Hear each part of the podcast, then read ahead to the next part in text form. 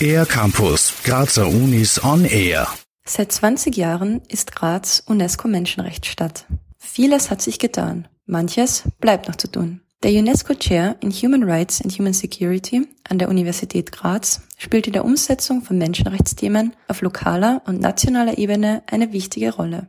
Weltweit gibt es 830 UNESCO-Lehrstühle. Was das genau ist, erklärt Gerd Oberleitner, Inhaber des UNESCO-Chairs für Menschenrechte an der Uni Graz.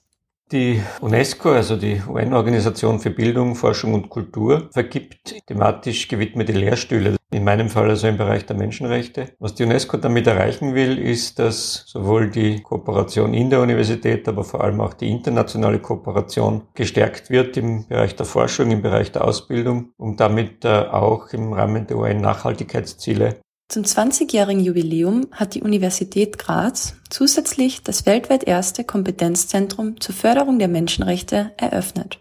Als sogenanntes Kategorie 2 Zentrum wird es unabhängig aktiv, unterstützt und berät die UNESCO in ihren Tätigkeitsbereichen. Welchen Nutzen das hat, erklärt Gerd Oberleitner. Wir möchten damit insbesondere die Erfahrungen der Menschenrechtsstadt Graz nutzbar machen für Partnerinstitutionen und, und, Städte weltweit. Wir sind verbunden mit der Universität Graz und wir haben damit auch eine Brückenfunktion zwischen wissenschaftlicher Forschung und städtischer und regionaler Politikentwicklung im Menschenrechtsbereich. Erfolge sowie Herausforderungen können im jährlich erscheinenden Menschenrechtsbericht der Stadt Graz verbucht werden. Das angestrebte Ziel des Kompetenzzentrums lässt Gerd Oberleitner dabei nicht aus den Augen.